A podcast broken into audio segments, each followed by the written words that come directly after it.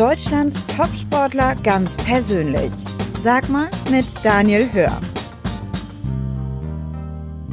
Auf das heutige Interview habe ich mich wirklich sehr, sehr lange gefreut. Es dreht sich um die Sportart, die ich selber in meiner Jugend ausgeübt habe, auf zugegebenermaßen deutlich niedrigerem Niveau als meine Gäste. Und es dreht sich um zwei Spieler dieser Sportart, zwei Protagonisten dieser Sportart, die sie wirklich nachhaltig geprägt haben in Deutschland und für große Erfolge gesorgt haben. Das Olympiafinale 2012, ihr sportlicher Karrierehöhepunkt. Da weiß ich noch ganz genau, wie ich das im heimischen Wohnzimmer verfolgt habe, schwitzend, Daumen drückend ähm, und dann am Ende, ja, nicht ganz so sehr in Freudentaumel ausgebrochen bin wie die beiden vielleicht nach ihrem Sieg, aber vielleicht annähernd.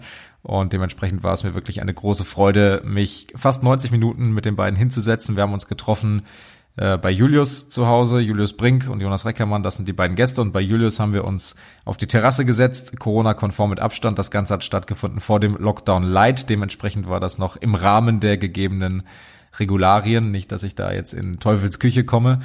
Ähm, haben uns zusammengesetzt und haben gesprochen über natürlich Olympia und dieses Olympiafinale, über die Weltmeisterschaft, die sie früh in ihrer Partnerschaft, vielleicht sogar zu früh in ihrer Partnerschaft gewonnen haben, über die Art und Weise, wie man zusammenarbeiten kann als Team, auch wenn man sich als Einzelcharakter vielleicht gar nicht so sehr mit dem anderen äh, ja versteht oder auseinandersetzen mochte vorher. Da steckt wirklich ganz, ganz viel drin in diesem Interview. Ich freue mich sehr. Ich freue mich sehr, im Beachvolleyball unterwegs zu sein. Kleiner Disclaimer noch oder kleiner Hinweis. Es kann sein, da wir uns draußen befunden haben auf der Terrasse von Julius, wie gesagt, ähm, dass ab und an mal ein Wind durchs Mikrofon zieht. Ich hoffe, das stört nicht weiter. Und jetzt wünsche ich euch ganz viel Spaß mit diesem Interview. Und wer Julius Brink und Jonas Reckermann nicht kennt, der wird sie jetzt in diesem Interview kennenlernen und bekommt vorher schon mal einen kleinen Abriss über die Biografie der beiden von Jana Wosnitzer. Unsere heutigen Gäste haben alles erreicht, was man in ihrem Sport erreichen kann. Deutscher Meister, Europameister, Weltmeister, Olympiasieger.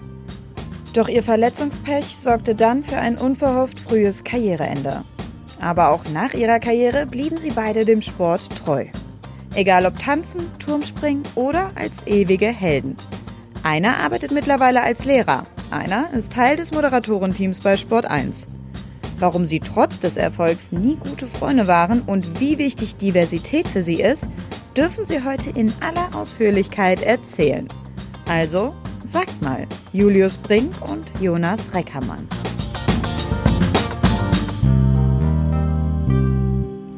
Hallo ihr beiden. Moin. Hi. Wir sitzen hier äh, netterweise bei Julius auf der Terrasse. Äh, ich glaube, ich darf sagen, im Rheinland um und bei Köln. Ja, du, du kannst auch sagen, dass wir mitten in Köln sitzen. Ähm, wir sitzen okay. ja, Rheinnähe, als mir die Adresse geschickt hast. Ich habe so gedacht, oh, wir könnten uns doch irgendwie auch an den Rhein setzen, aber es ist schon ein bisschen frisch, deshalb ich bin ganz froh, dass wir Dach über dem Kopf haben und dass hier alles so geklappt hat. Es war bis zur letzten Sekunde auch ein Hängen und äh, Würgen. Ihr wurdet jetzt eben vorgestellt, wenn das nicht gewesen wäre, wie würdet ihr euch denn vorstellen, wenn ihr euch jetzt den Hörern vorstellen müsstet? Oh, magst du? Soll ich dich vorstellen oder wie, wie wir uns selber vorstellen? Wie ihr möchtet. Ich, ich finde ja, Vorstellungen macht ja zum Beispiel Markus Lanz immer sensationell, so in diesem Stil. Aber das kriege ich nicht hin. so. Kannst du es parodieren vielleicht? nee, auch darin bin ich zu schlecht. Ich, ich glaube, es trifft dann tatsächlich die Thematik äh, Beachvolleyball Olympiasieger 2012 irgendwie immer noch am besten, oder? Ja, das war noch ein bisschen holprig, das, das üben wir noch Oder, oder ich, gerne, mach du. Ich, ich hätte mich jetzt als Lehrer ja, vorgestellt. Ja. für, für, bei mir ist danach nichts gekommen, also bleib's dabei. Nein, gemeinsam ist es wahrscheinlich schon das, das, das Verbindendste sicherlich, was die meisten Leute kennen. Also da würde ich Julius sogar als Team auftreten, vorstellen, äh, zustimmen und so vorstellen zu lassen. Darauf wollte ich nämlich hinaus, Jonas, dass du jetzt dein, im zweiten Bildungsweg, wenn man so möchte, jetzt als Lehrer mittlerweile arbeitest. So, was ist bei dir jetzt größer quasi? Bist du für dich immer noch der Ex-Beachvolleyballer oder bist du der Lehrer, Jonas Reckermann? Also im ersten Bildungsweg, möchte ich sagen. Ja, stimmt, ja, parallel zur Karriere, richtig. Ja, ja ich, ich habe ganz normales Lehramt, also nach dem Abi direkt ja. angefangen mit Lehramt. Das hat sich dann ein bisschen gestreckt, zugegebenermaßen. Ich glaube, knapp 30 Jahre 30 Semester, ja, Mitte 20 Semester irgendwie am Ende geworden. Ähm, ja, im Augenblick überwiegt natürlich, ähm, ich arbeite Fulltime, also Vollzeit als, als Lehrer und ähm, da würde ich lügen, wenn ich nicht sagen würde, dass das der absolute Mittelpunkt gerade ist und die, die Zeiten jetzt gerade sind auch in der Schule sehr, sehr intensiv. da bleibt in der Tat relativ wenig äh, Zeit für Betätigungen oder auch Gedanken links und rechts. Aber ähm, auch ich finde es ja angenehm, so diese zwei, du hast Karrieren gesagt oder Bildungswege äh, zu haben und ähm, ganz, ganz weg bin ich ja jetzt auch als Lehrer nicht. Ich habe da sehr viel auch mit Sport und mit Leistungssport zu tun und ähm, fühle mich da sehr wohl. Ich habe im Vorlauf mir ein paar Videos natürlich auf YouTube angeschaut, wie man das so macht bei der Recherche und da habe ich auch den Matchball vom WM-Finale 2009, auf das wir gleich noch zu sprechen kommen. Und dann waren da zwei Kommentare drunter und einer war, ah, that's Mr. Reckerman, our teacher. Ja, wie, oft, ja, wie oft ist dir das schon äh, passiert, dass, dass du von deinen Schülern auch auf deine Sportlerkarriere angesprochen wirst? Ja, die sind erstmal recht zurückhaltend. Also äh, man merkt dann schon gut, an der, an der Schule ähm, spricht sich sowas natürlich dann schon, schon irgendwann rum. Witzigerweise bei den Fünfklässlern äh, fragen die mich irgendwann, ich merke dann, ja, die, die wissen irgendwas und dann drucksen die so rum und in der zweiten Woche trauen die sich, äh, Herr Reckermann, äh, stimmt das? Sind Sie dieser Turmspringer? Und dann ist beim ersten, hey, was, was ist Turmspringer? Nee, äh, nicht wirklich. Ich habe zwar mal Sport gemacht, aber bis ich dann mal gefragt habe, wie die darauf kommen, als der zweite gefragt hat. Und die haben auch, so wie du, gegoogelt und dann ja. YouTube-Video. Und dann war da äh, Stefan Raab äh, Turmspringen anscheinend relativ weit oben und die haben mich dann haben gedacht, ich sei der Turmspringer. Und äh, äh, der spricht sich schon rum, aber ähm, noch im Rahmen. Also ich glaube, gerade mit den Älteren, dann gerade die es wissen und viele von denen sind dann auch im Leistungssport, ähm, da hat man dann auch eine Basis, wo die dann auch mal fragen oder dann irgendwann, wenn man sie so ein bisschen eingegroovt und kennengelernt hat, dass man dann auch mal über solche Themen sprechen kann. Ähm, aber das spielt da jetzt nicht die, die erste Geige. Ja. Also ich bin da erstmal der Lehrer und irgendwann dann vielleicht auch für die Leistungssportler auch mal der, der auch, ich sag mal, diese, diese Karriere, die denen hoffentlich noch bevorsteht, dann bereits hinter mir habe und da vielleicht auch mal so ein bisschen auch Stichwort duale Karriere, Sport und äh, Bildung unter einen Hut zu bringen, da auch was zu sagen kann. Es hat gerade eben ein bisschen gerauscht, wenn jetzt ein Windstoß rein stößt hier quasi auf die Terrasse. Ich hoffe, das stört euch beim Hören dann draußen nicht. Wir wollen so ein bisschen für diejenigen, die vielleicht nicht im Beachvolleyball so firm sind, so ein bisschen eure Karrieren nachzeichnen. Denn es war nicht so, dass von Anfang an, ihr habt angefangen Beachvolleyball zu spielen und es gab das Team Brink Reckermann. Das hat ja erstmal ein Stück weit gedauert. Ähm, was ist so passiert, bevor ihr euch zusammengetan habt als Team? Viel, viel. Weil wir haben ja letztendlich vorher ja unsere Karrieren ja schon viel, viel früher begonnen. Ich glaube, dazu gehört dann ja letztendlich auch mal so der Einstieg in den Leistungssport. Ne? Man, man, man wird ja nicht groß in der Sportart und will sofort Olympiasieger werden oder hat davon überhaupt eine Vorstellung. Also ich will das schon, aber ich konnte es nie.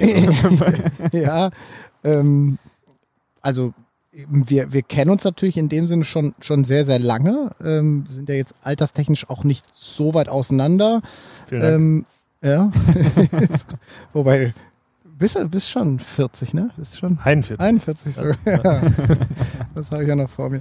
Nein, aber so hat man in etwa dann auch, wenn man durch die Junioren-Jahrgänge äh, wandelt, ähm, irgendwo noch Bezug zueinander. Und äh, Jonas hat ja seine ersten olympischen Erfahrungen auch, auch vor mir dann schon gemacht. Ähm, letztendlich waren wir aber auch lange Konkurrenten, ne? was, was dann im Beachvolleyball vor allem der Fall war. Im Hallenvolleyball weiß ich gar nicht, ob wir da gegeneinander gespielt haben. Eher, eher nicht.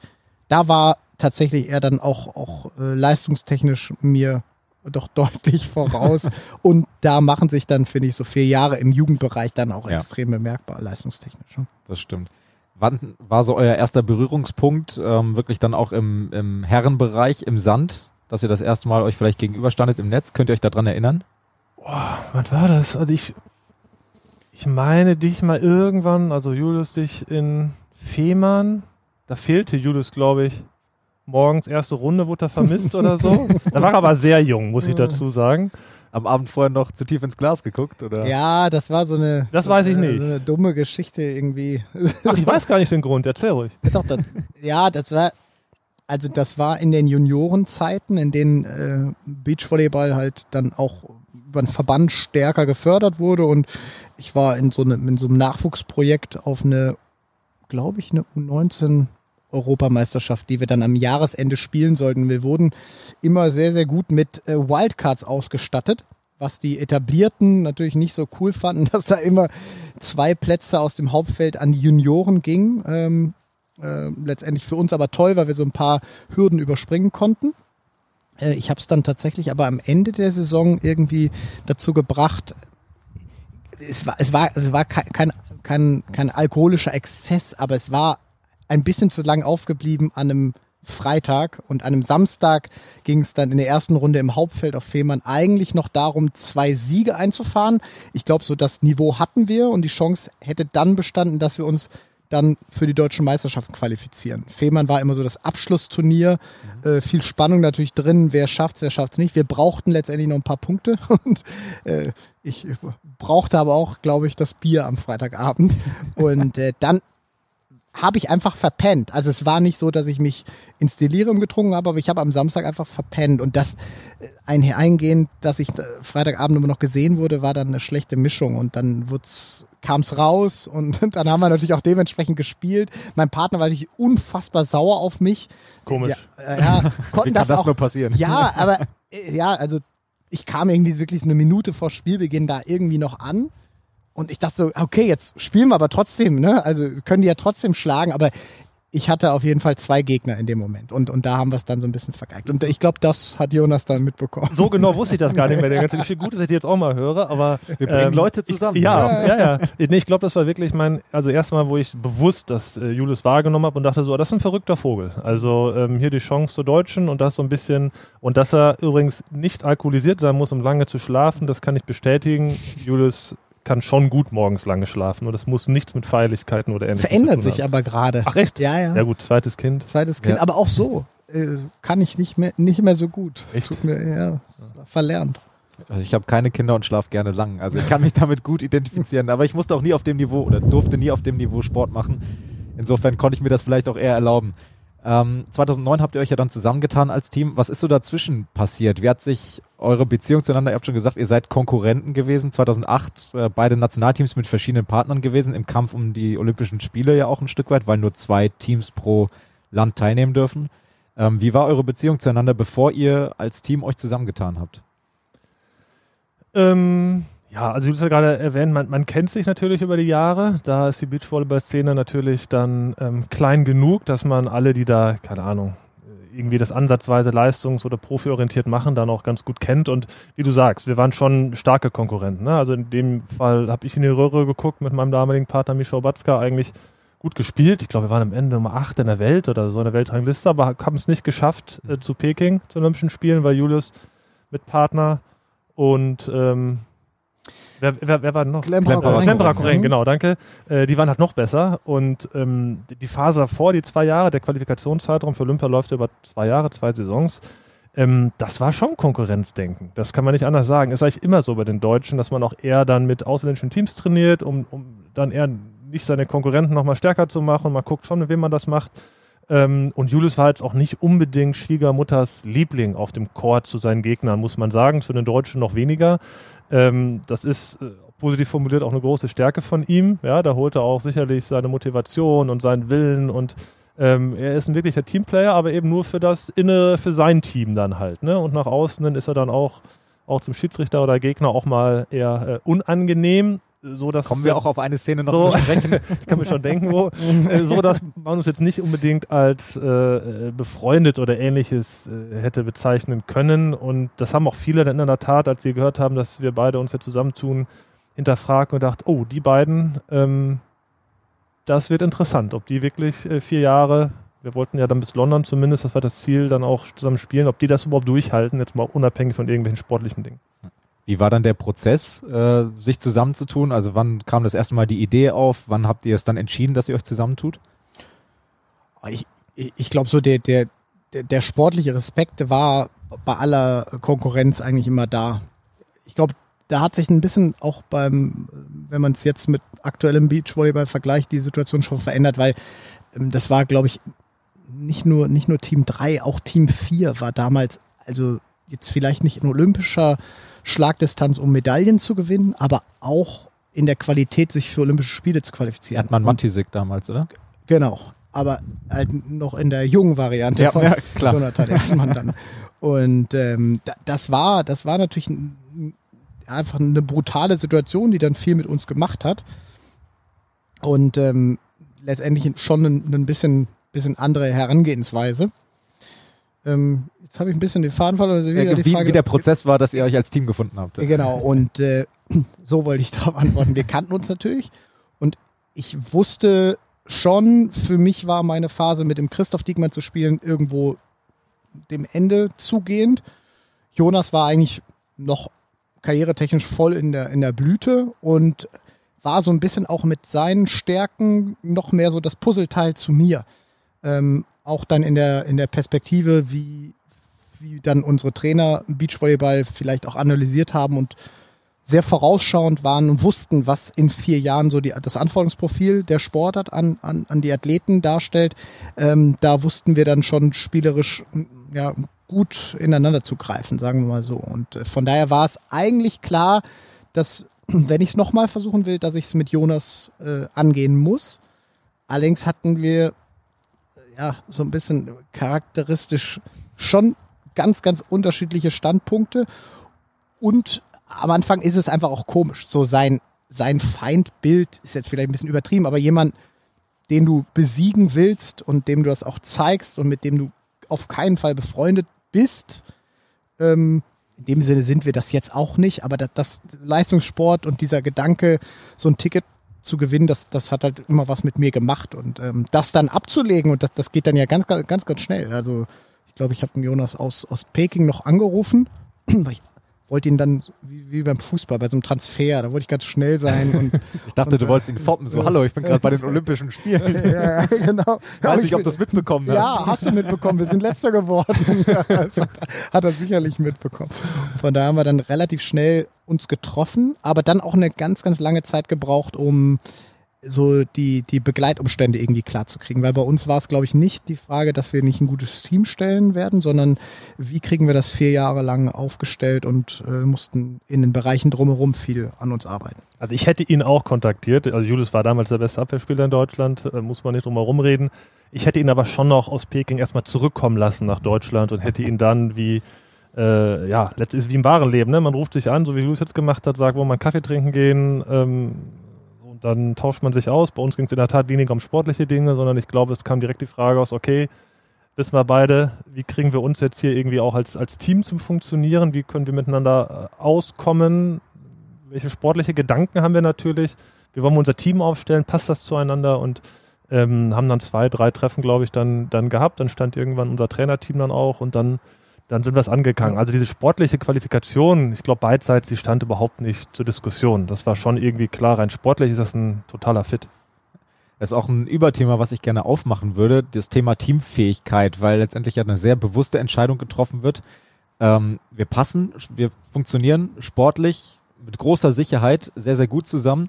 Ähm, müssen aber, weil wir große Konkurrenten waren, vielleicht einige Dinge erstmal ausräumen, bevor wir überhaupt die Arbeit äh, angehen können. War das so, dass ihr beim ersten Treffen auch sagen musstet, du damals Timdorf vor zwei Jahren, war nicht so gemeint, äh, dass da irgendwas äh, auch wirklich ausgeräumt werden musste? Oder? Ausräumen würde ich nicht unbedingt sagen. Also ähm, es war jetzt auch nicht so, dass Julius irgendwann da äh, irgendwelche Sachen von mir geklaut hätte oder so. Ähm, und dafür sind wir auch Profis genug, dass irgendwie naja, wenn mal irgendwie auch mal ein böses Wort auf dem Feld oder so ist, das muss man jetzt nicht großartig ausräumen nachher. Ne? Mhm. Dann haben wir uns auch freiwillig da zum Kaffee getroffen. Ähm, aber es war schon so, dass wir überlegt haben, okay, wir wissen beide, wir sind wirklich sehr, sehr unterschiedlich einfach auch und würden im wahren Leben wahrscheinlich nicht unbedingt im gleichen Freundeskreis äh, unterwegs sein. Ähm, und man ist ja als Beachvolleyballer schon, das ist ja schon wie so eine Ehe. Ja, also wir sind über 200 Tage im Jahr im Ausland gemeinsam. Ähm, bis auf vier Wochen im Jahr haben wir uns täglich gesehen. Wir haben uns sicherlich häufiger gesehen, würde ich mal behaupten, als unsere, unsere Partnerinnen äh, zur aktiven Zeit. Ähm, das muss schon irgendwie, muss man da ein, einen Rahmen finden, in dem sich beide wiederfinden und auch, und auch wohlfühlen und zurechtkommen. Und das gab es äh, auszuloten, gleich zu Beginn. Und da geht natürlich das, du hast es Teamfähigkeit genannt, geht es natürlich los, dass man überlegt, okay, wie machen wir das? Ja? Was, was bringen wir ein? Und das ging bei uns mit Offenheit los. Also wir haben auch gar nicht drum herum geredet. Wir haben auch nicht gesagt, wir müssen ab heute irgendwie jetzt auf einmal Best Freunde sein und alles irgendwie gemeinsam machen, sondern das war genau der Weg, wo wir sagten, das wird wahrscheinlich nicht der richtige sein für uns. Da ging es eher darum, okay, wie, wie schaffen wir es zwar so gewisse Maß, Wertmaßstäbe und auch irgendwie so Teamleitplanken etc. zu haben, in denen dann aber auch jeder bleiben kann, wie er ist und auch bleiben soll. Ne? Wir reden über einen Zeitraum von vier Jahren, der ist lang ähm, da kann man sich auch nicht verbiegen. Ne? Da kann man auch nicht seinen, seinen äh, Charakter irgendwie äh, komplett äh, drehen. Ähm, das war die der Anspruch, den wir hatten. Es ging eher darum, okay, wie, wie, schaffen wir das? Stichwort Sportpsychologe hatten wir dann auch einen Teampsychologen, der Lothar Linz haben wir gesagt, ist ein wichtiger Mann für uns, wo wir von Anfang an rein, dass der auch das Ganze so ein bisschen mit drauf guckt und ähm, sind dann sehr offen und auch letztlich enthusiastisch, äh, glaube ich, äh, daran gegangen. Ja? Also ich habe Peking verpasst, ich war heiß, noch einmal London, noch einmal Olympia. Julius, könnte ich mir denken, hatte nach Peking auch äh, Besseres auch vor, heiß. auch heiß, genau, das äh, hinter dir zu lassen und ähm, so sind das dann eigentlich angegangen. Ich finde es ganz interessant, auch diese Freundschaftsschiene. Ich habe äh, mir das Interview angeschaut von euch bei Markus Lanz nach dem Olympia-Erfolg damals. Und ähm, da habt ihr auch gesagt, ich glaube, Jonas, du hast gesagt, es ist eher hinderlich, wenn man groß befreundet ist. Dann schaue ich mir jetzt die Teams aktuell an. Carla Borger, Julia Sude schon als Kinder irgendwie in Timmendorf mit den Eltern gewesen, kennen sich lange, sind gut befreundet. Clemens Wickler und Julius Tole, die, die eine sensationelle Weltmeisterschaft in Hamburg spielen letztes Jahr und danach noch zusammen essen gehen, ähm, eine Pizza und privat gut befreundet sind. Ähm, warum kann das aber auch hinderlich sein, so eine, so eine Freundschaft in Leistungssportler da sein, gerade in so einem Zweierkonstrukt? Wer möchte? ich kann schon, also ja. war ein Zitat, dann kann ich am Anfang, du kannst ja ergänzen, Julius. Ähm, also ich würde auch nicht sagen, dass es äh, ein Fehler ist oder es nicht funktionieren kann, wenn man befreundet ist. Ich meine, Freunde, es gibt auch von bis. Ne? Es gibt die besten Buddies im Beachvolleyball, die können Partner sein und es gibt welche, die sind komplett verfeindet. Wir sind sicherlich weder heute noch damals komplett verfeindet. Wir sind irgendwo da in der Mitte, vielleicht, ja.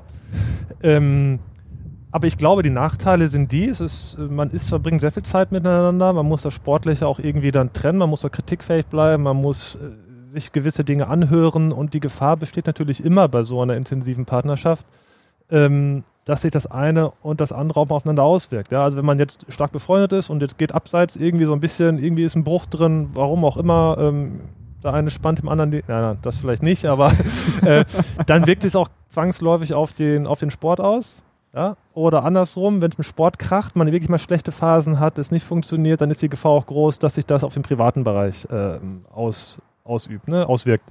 Und ähm, wenn, wenn das gar nicht da ist und das Ganze eher so ein bisschen unbefangener ist und auch ähm, ja nicht so dieses ist, okay, wir müssen jetzt auch außerhalb alles irgendwie gemeinsam machen, das muss auch funktionieren und wir haben die gleichen Hobbys und gehen zusammen dahin, ähm, dann bringt das schon gewisse Vorteile äh, mit sich. Aber ich sage nicht, dass es unmöglich ist, wenn man befreundet ist, das zu machen. Man muss dann sicherlich andere ähm, Dinge aus dem Weg räumen oder andere Abmachungen treffen, dass man diese Reibung, da stehe ich zu, die finde ich wichtig in so einem Team, die muss da sein, um sich weiterzuentwickeln.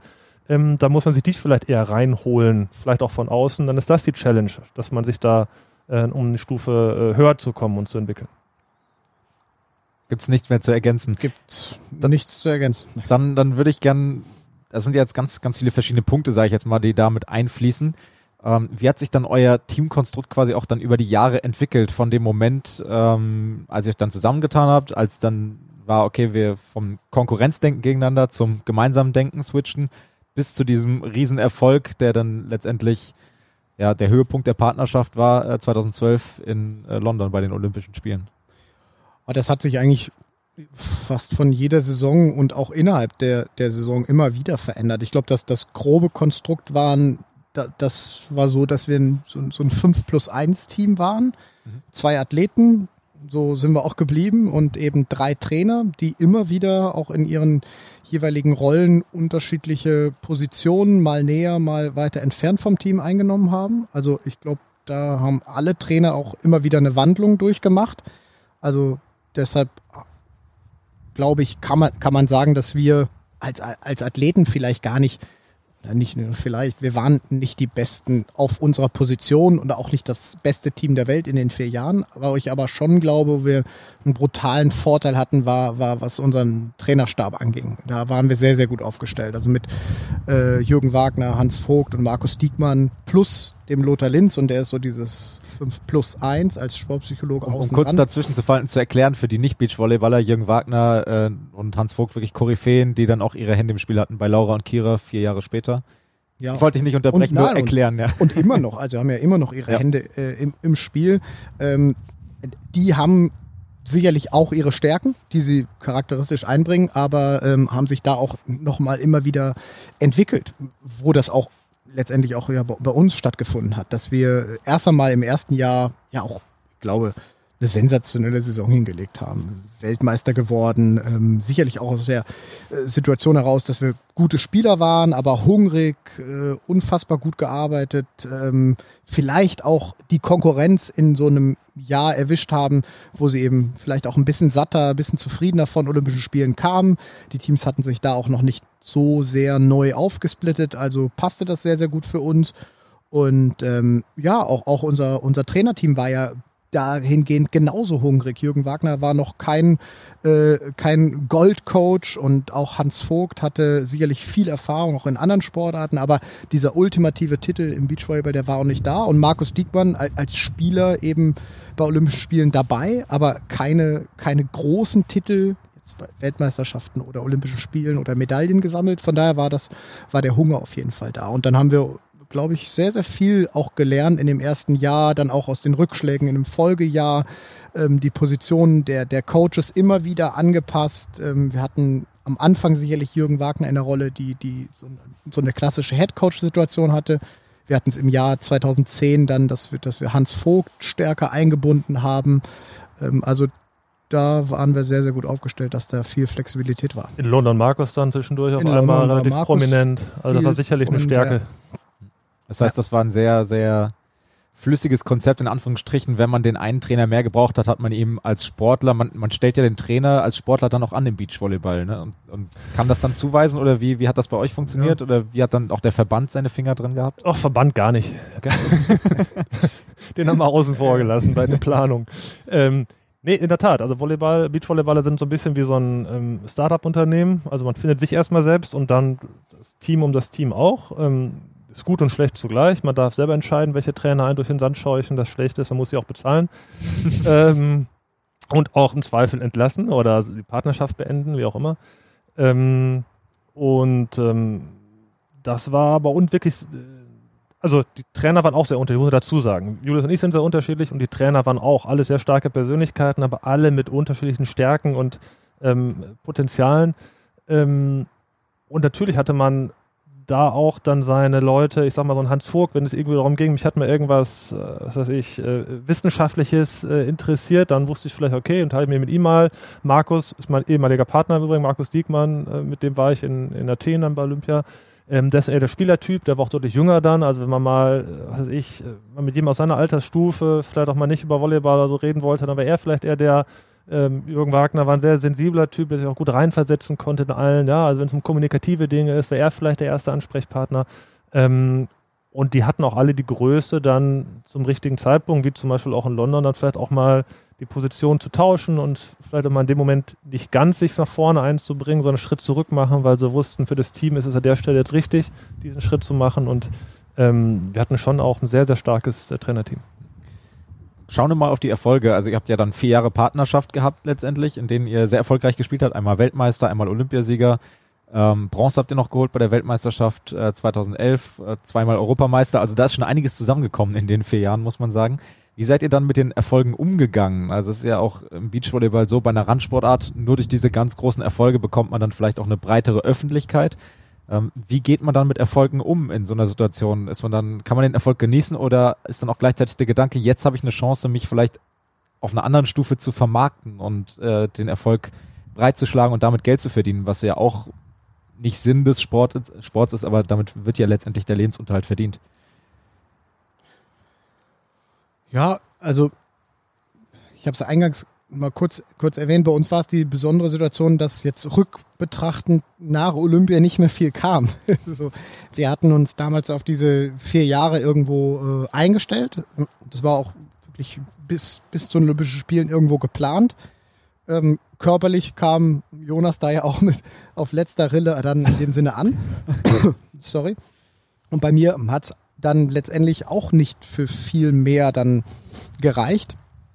Äh, das heißt, Vermarktung danach hat sicherlich stattgefunden, aber ähm, nicht mehr als Athlet, ne? ähm, beziehungsweise nur noch äh, in Teilen. Und die Titel vorher, sicherlich haben die uns geholfen, auch ein, ein hohes Maß an, an, Einnahmen zu generieren, die wir ja aber, und da haben wir vielleicht auch eine ganz andere Situation, ähm, äh, dann wieder in unseren, ja, in unser Stuff auch, auch rückfließen lassen mussten. Ne? Also ähm, wir haben immer wieder auch, auch ja Preisgelder äh, äh, so dann ja, oder haben die Trainer an den Preisgeldern partizipieren lassen und hatten immer wieder auch so A-Klasse und so Fixum-Deals, aber dann, wenn es gut gelaufen ist, haben die, haben die Trainer da dann auch viel von bekommen und ähm, ich, ich fand das eigentlich bei uns auch so in den, in den Summen immer ein sehr angenehmes Verhältnis ähm, zu der Leistung. Also es waren, waren sicherlich Beträge, äh, die man jetzt immer noch mal gerne auf dem Konto hätte. Aber es war jetzt auch nicht so, dass es jetzt wie zum Beispiel im Fußball plötzlich ein Spieler für 100 Millionen irgendwo hin transferiert wird, wo man dann schon mal echt mal drüber nachdenken muss. 100 Millionen, wie viele Nullen sind das nochmal? Und äh, ich fand, das war bei uns immer sehr angenehm. Also es hätte immer mehr sein können, aber ich glaube, wir haben uns den, den Erfolg dann auch, auch immer gut erarbeitet und dann passte auch der, der finanzielle Lohn. Also ich glaube, das eine ist, was Julius sagt, in der Tat so eine richtige Zäsur, gerade was es, was die Öffentlichkeit und diese ganzen Dinge und Aufmerksamkeit und auch vielleicht finanziell war sicherlich nach London. Also Olympiasieg ist in Deutschland zumindest in unserer Sportart was ganz anderes als eine DM, EM oder WM. Das, das ist so. Also von der WM in, in Rom, als Welt, äh, in Stavanger, ne, sind wir mhm. Weltmeister geworden. Keine Ahnung, da gab es einen Artikel in der Süddeutschen. Ich weiß gar nicht, ob sie in irgendwelche äh, Fernsehnachrichten geschafft haben.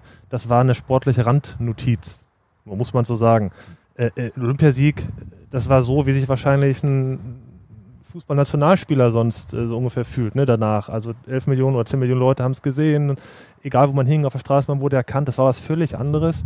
Und ähm, hätten wir dann weiter gespielt, wäre das sicherlich auch nochmal vermarktungstechnisch anders ausgeschlachtet worden, als es, als es jetzt der Fall war. Ähm, die andere Summe ist aber, äh, Ding ist aber eher das, was es so mit einem selber macht. So. Und dann war sicherlich der WM-Sieg im ersten Jahr, ähm, auch wenn es nach außen ne, gar nicht so wahrgenommen wurde, für, für uns selber war das Fluch und Segen zugleich. Also natürlich, einen WM-Sieg nimmt man gerne mit, aber eigentlich waren wir auf London ausgerichtet, ja. rein gedanklich. Wir haben auch Dinge angestoßen, Stichwort Innovationen, die sich, wo wir klar waren, die werden sich erst in zwei, drei Jahren äh, auszahlen. Ja? Und auf einmal waren wir Weltmeister. Und damit ist auch nicht so ganz leicht umzugehen, wenn man auf einmal dann im ersten Jahr schon da äh, das sich das beste Team der Welt nennen darf und vielleicht auch muss, weil motivationstechnisch und, und all das ist, ist auch nicht ganz so leicht, damit umzugehen, ähm, wenn man das nach dem ersten Jahr schon hat. Und ich glaube, das war mit ein Grund, warum wir im zweiten Jahr dann schon auch einen, einen Abfall hatten. Ähm, weil unbewusst macht man vielleicht dann doch, äh, du hast erwähnt, im ersten Jahr wir waren so heiß und hungrig und ähm, du hast es auch mal gesagt, dann latent fehlen dann vielleicht zwei, drei Prozent und an der Weltspitze macht sich das dann bemerkbar. Ne? Und ja ähm, deswegen war der WM-Titel rein sportlich, ist vielleicht sogar höherwertig als der Olympiasieg, weil es einfach noch mehr nordamerikanische Teams dabei, mehr brasilianische Teams. Da dürfen dann vier, mit Wildcard fünf dann, glaube ich, teilnehmen, ne? bei Olympia nur zwei. Ja. Ähm, also musste sehr viel mehr gute Teams aus dem Weg räumen, noch als bei Olympia. Ähm, aber nach außen hin, klar, war London dann das große Ding. Ich finde es ganz interessant zu sagen, so ein WM-Sieg, das, das begegnet einem ja tatsächlich häufiger, wenn man so über das Stichwort Periodisierung spricht, sage ich mal. Also dass man sagt, der Titel kam eigentlich zu einem falschen Zeitpunkt, wenn man so möchte. ist nie falsch. Also der Titel an sich ist nie falsch. Also der, das fühlt sich wahrscheinlich auch jetzt noch gut an zu sagen, ich bin mal Weltmeister in meiner Sportart geworden. Ähm, aber zwingt man sich dann dazu, den Titel relativ schnell beiseite zu schieben oder dass man ihn gar nicht richtig genießen kann, weil man denkt, das große Ziel kommt aber erst noch eigentlich oder wie was geht dann so in den Köpfen Ich habe es in der Tat versucht. Also ähm, ich habe wirklich gedacht, okay, schön, super, nehmen wir gerne mit, aber ähm, es sind noch so viele Dinge, ähm, die noch unausgegoren waren, auch bei der WM. Wir haben dort gut gespielt, keine Frage, aber wir waren nicht am Limit. Es fühlte sich nicht an wie das, das ist unser Limit und wie Julius vorhin sagte, viele andere Teams waren nach, es war nach Olympisches Jahr. Da ist es oft so, dass die Qualität so ein bisschen niedriger ist. Viele Teams waren nicht am Limit. Wir wussten, die werden deutlich besser werden das wird nicht reichen, was wir dort gezeigt haben, selbst wenn wir es wiederholen würden, um in London dann was mitzunehmen. Und ähm, deswegen habe ich wirklich gedacht, gut, aber jetzt ist ein Haken dran. Ne? Jetzt ist äh, Saison vielleicht vorbei, aber jetzt bereiten wir uns auf die, auf die nächsten vor und ähm, habe da wirklich versucht, in, in Techniken zu denken, in Taktiken zu gucken, wo haben wir noch Potenziale und ähm, mir bewusst zu machen, okay, da müssen wir auch hin, wenn wir unser eigentliches Ziel dann London ähm, positiv gestalten wollen. Das ist eine gnadenlose Einstellung irgendwie. Also allein wenn ich überlege, ich, kann man ja sagen, ich bin auch ein Beachvolleyball begeisterter Mensch, arbeite ja auch in dem Bereich, ähm, was ich abgefeiert habe, als es dann in London wirklich auch abging und also wir kommen auch aufs Finale noch zu sprechen, das war ja auch an, an Drama kaum zu überbieten, aber auch die, die Erfolge dann, also das hat bei mir eher sogar gedauert, als Fan, der nichts mit euch persönlich irgendwie zu tun hatte, Ähm, damals hat das gedauert, das sacken zu lassen, geil, ein deutsches Team ist Olympiasieger oder Weltmeister damals. Ähm, wenn man selber als Sportler dann das gar nicht so richtig, sich zwingt, das nicht richtig auszukosten. Wie war das bei dir, Julius? Ja, nach dem Olympiasieg haben wir es, glaube ich, schon ein Stück weit auch rausgekostet. Ja, aber bei der WM, bei der äh, WM. Dann, bei, der, bei der WM habe ich es definitiv auch, auch ausgekostet.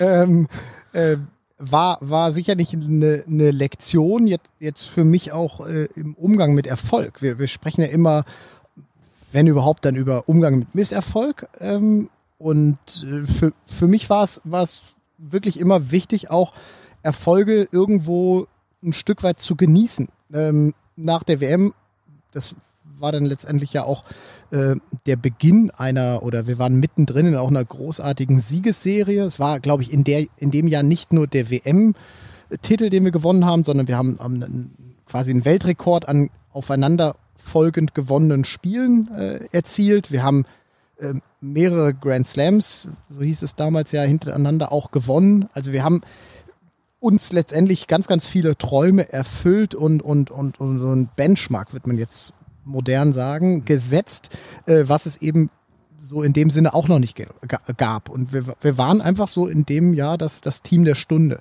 Und äh, ich glaube, dass, dass der WM-Titel uns unmittelbar eher beflügelt hat, dass, dass es Kräfte freigesetzt hat und immer auch die Frage war, wann können wir auch körperlich das Ganze nicht mehr äh, irgendwo handeln, weil's, weil wir auch, auch von den Körperkonstitutionen äh, nicht die Typen sind, die Turnier auf Turnier spielen konnten. Wir brauchten dann schon eher auch mal immer wie mal, mal eine Woche Pause und gegenüber den Brasilianern, wenn man reingeschaut hat, haben die meistens und auch die Amerikaner viel mehr Turniere gespielt ich glaube, das große Problem war dann, den Kopf klar zu kriegen im, äh, im, im Winter dann. Und äh, bei uns war es eben in der Saison von 2009 auf 2010 so, dass der Ball gewechselt wurde. Das war, glaube ich, so eine, ja, noch eine Zäsur. Wir hatten einen riesen Vorteil, dass, dass Hans Vogt das sehr, sehr gut analysiert hat, was äh, ja, die Flugeigenschaften des neuen Spielgeräts sind. Und die Trainer hatten eine glorreiche Idee, nämlich uns in eine äh, längere Winterpause zu stecken. Mit äh, Freigaben oder ja, Freiheiten, äh, dass wir im, im Athletiktraining sicherlich weiter Gas geben, aber ähm, eben nicht miteinander tagtäglich am Balltraining sind. Und ich weiß, ähm, ich habe da einen sehr, sehr schönen Urlaub gemacht. Erst in, äh, äh, in, Nordamerika, dann in Südamerika. Wir hatten eine sensationelle Zeit und äh, ich habe da auch mich sehr, sehr gut gehen lassen, sagen wir mal so. Kam mit ein paar Kilo Übergewicht wieder zurück. Ich habe auch trainiert, also es war jetzt nicht so, dass das, dass das auch sportlich trainiert oder am Glas ich trainiert. Auch, auch beides, beides. Also ich habe unser unser Trainingsprogramm durchgezogen. Nur wenn du dreimal so viel isst, wie du letztendlich verbrennst, dann äh, war das vielleicht so ein bisschen der Ausdruck der, der Problematik, dass man mit Erfolg auch lernen muss, umzugehen. Und das, das ist mir in dem Jahr noch nicht richtig gut gelungen. Ich sehe gerade, also ich würde jetzt gern äh, aufs Olympia-Finale und auf Olympia generell 2012 eingehen. Ich sehe nur von der Zeit her, wir hatten gesagt ungefähr dreiviertel Stunde bis Stunde. Das könnte knapp werden. Ich hoffe, ihr habt noch ein bisschen Zeit. Ansonsten muss ich schauen, dass ich ein bisschen Gas gebe. Ähm, schauen wir auf dieses, ähm, auf diese Olympischen Spiele 2012 London, die euch sicherlich dann auch deutschlandweit bekannt gemacht haben. Ähm, Beachvolleyball auch traditionell ja mit die meist eingeschaltete Disziplin tatsächlich bei den Olympischen Spielen im Sommer. War dann für euch ein anderer Druck irgendwie auf dem Kessel, weil ihr wisst, wir können theoretisch alle schlagen. Wir haben es 2009, auch wenn es dann drei Jahre her war, gezeigt, dass wir die Besten der Welt sein können. Ähm, aufgrund dieses WM-Titels oder war sowieso von Anfang an klar, jetzt ist der Punkt, wo wir dann die Medaille uns einsammeln wollen? Hm, weder noch, würde ich sagen. Also die Situation war ja dann doch eine ganz andere. Ja, klar, 2009, es war schon auch wichtig, dass wir wussten, wir können bei großen Turnieren auch äh, auch unser Bestes abrufen. Das war, das war eine wichtige Erfahrung. Also wir haben gerade viele negative Aspekte des WM-Titels genannt. Das war auf jeden Fall ein guter. Nur die Situation war eine ganz andere. Wir wurden danach in den Jahren, ähm, das waren gute Jahre, aber schon nochmal geerdet. So dominant wie 2009 waren wir nie wieder. Und hatten dann auch, es ging auch 2011 dann ja schon los mit Verletzungen, insbesondere ich hatte sehr mit Verletzungen zu tun. Beide auch eine Knie-OP zwischendurch gehabt. Ähm, und es war lange nicht klar, ob wir überhaupt in London würden spielen können. Also es war, war so, ich hatte im Winter schon ganz viel mit Rücken- und Schulterproblemen zu tun, hatte Mai dann eigentlich schon einen Termin für eine Schulter-OP, ähm, wo ich dann eines der ganz wenigen Male heraus, äh, eine der ganz wenigen Male aus dem äh, Bauch heraus entschieden habe. Eigentlich sprach vom Kopf her viel dafür, ähm, das zu machen und zu hoffen, dass es dann äh, in London alles wieder in Ordnung ist. Aber irgendwie fühlte es sich komisch an. Also da das Gefühl raus zu sein, auch gar nicht genau zu wissen, wie wird athletisch dann aussehen und ähm, als dann klar war, dass wir körperlich nicht in der besten Verfassung sein können in London, wenn ich die OP mache, also ich nicht, ähm, habe ich gesagt, nee, ähm, mache ich nicht, auch wenn es das Risiko birgt, gar nicht teilnehmen zu können. Entweder äh, starten wir dort mit, mit Chancen und auch körperlich in der Lage zu sein, zwei Wochen durchzustehen, oder, oder sind nicht meine Spiele. Ähm, und für Julius war es natürlich noch schwieriger. Der konnte ja gar nichts machen. Der musste immer hoffen, dass ich zurückkomme, musste irgendwie alleine trainieren. Ähm, ich habe mehr Zeit auf, auf irgendwelchen Physio- oder Ärztebänken verbracht als im Sand und ähm, kann Julius mal was dazu sagen? Ich glaube, Julius wusste auch lange nicht, ob er überhaupt dann mir die Stange halten soll, weil man darf verletzungsmäßig auch ummelden kurz vorher. Also hätte die Chance gehabt, dann auch zu sagen, nee, das wird mit Jonas nichts, ich melde um. Ähm, und deswegen, Weiß ich gar nicht, hätte ich das einfach machen können? also, hat, hat keiner gesagt. Dein, Jetzt kommt raus. auch dein Veto einlegen. Äh, wäre ja, mal gut. sportrechtlich aber interessant. das stimmt. Ähm, aber äh, es war da lange nicht klar, ob es überhaupt geht. Und ich glaube, das Schlüsselmoment war dann eine Woche vor Olympia.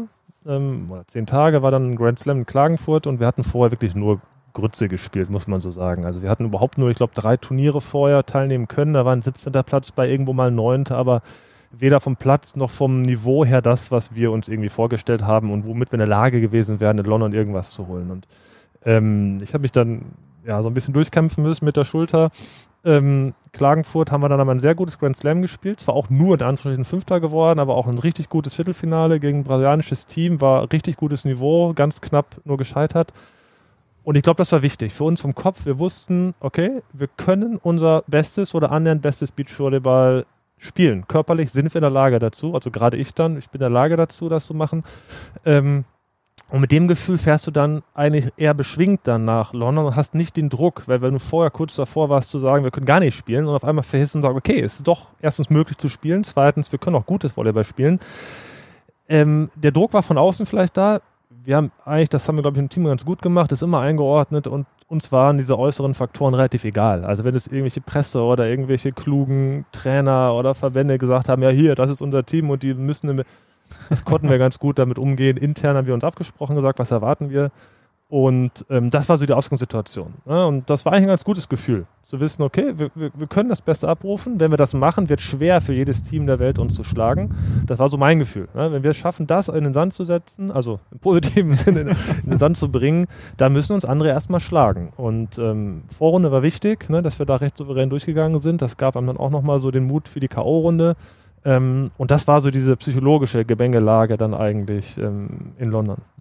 Eine Anekdote muss ich kurz erzählen zu dem Turnier in Klagenfurt damals. Äh, Julius kennt sie, glaube ich, schon. Ähm, da war ich mit äh, meiner Familie tatsächlich auch im Urlaub und wollte dann zum Turnier, um euch zu sehen. Ähm, damals noch, weiß nicht, wie alt war ich da, 15, 16. Und dann war ich am Sidecourt und war bei Evandro, dem Brasilianer, der ein paar Tage später, äh, paar Jahre später Weltmeister geworden ist und habe mich total in den verliebt, da ich euch gar nicht live gesehen habe, also in seine Spielart verliebt. Ähm, und dann kamen eben diese Olympischen Spiele und Vorrunde souverän durch und dann fing es ja so an. Irgendwann kommt man ja ins Nachdenken und dann kamen ja die beiden Spiele gegen die brasilianischen Duos, wo es dann wirklich war, okay, das, hier geht es jetzt wirklich um Medaillen, hier geht es dann um Bronze, Silber, Gold potenziell. Ändert sich dann auch so eine Geisteshaltung in Anführungsstrichen, dass man sagt, okay, wir machen uns keinen Druck, wenn es dann um die Medaillen geht, oder ist es dann trotzdem so ein Spiel von Spiel zu Spiel denken? Also letztendlich finde ich, äh, sind so Olympische Spiele auch äh, im Rhythmus ja mal ganz, ganz andere Turniere als die, die wir sonst spielen. Mittlerweile wird ja eine WM auch, auch sehr äh, langgezogen gespielt, aber bei uns äh, war es damals, dass eine WM, glaube ich, innerhalb einer Woche oder innerhalb fünf, sechs Tagen gespielt wurde. Und das waren auch die ersten Olympischen Spiele, die, glaube ich, über zwölf Tage gespielt wurden. Ähm, was bedeutet, dass man oder lass es elf oder 13. Nee, wir wissen das nur nicht, weil wir so früh rausgeflogen sind, Olympische Spielen vor. Ich glaube, das war damals, für uns war das immer kürzer, aber ich glaube, die waren immer schon zwölf okay, Tage. Auf jeden Fall kommst du dann da an und, und musst, du hast ja auch keine, keine Möglichkeit, sowas vorher mal durchzuspielen. Ähm, und, und vor allem ist, finde ich, die Krux, du, du, du musst mit dieser Zeit dort vor Ort sehr, sehr gut umgehen.